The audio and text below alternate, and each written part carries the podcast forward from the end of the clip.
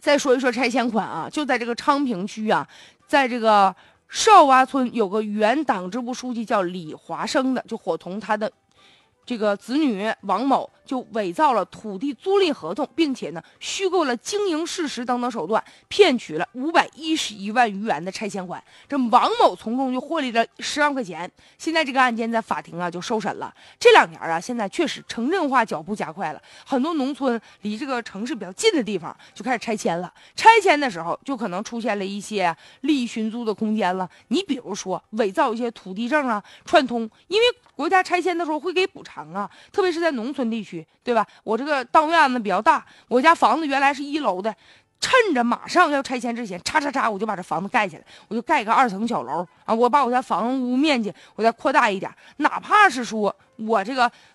堆放杂物的地方，我也把它修缮起来。这样等到回头再给我钱的时候，给我补偿的时候，我不就得着好处了吗？特别有些村干部，那面对这样利益的时候，就动心了、动摇了。还有一些普通的老百姓，希望这个房屋能得到证实，说这房屋确实是有这个土地证的，怎么办呢？串通起来呗。你们家房子如果真拆迁了，给你补偿，一补补好几百万，你就白了我呀，我白给你整啊，可能吗？最终就拿钱了，就管你要钱了。所以说，有一些村干部利用用。这样的机会，最终啊就贪污了啊，自己就揣了不少的钱。所以说，在这个拆迁背后啊，有着各种利益交织的一些可能性。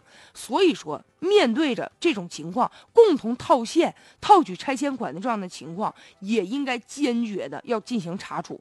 针对一些村官来伪造土地自赁呃这个租赁合同的这些情况，也应该啥呢？就在拆迁的过程当中。把很多的拆迁补偿啊，一些问题啊，应该公示啊，在程序上一定要要把关，要严格呀。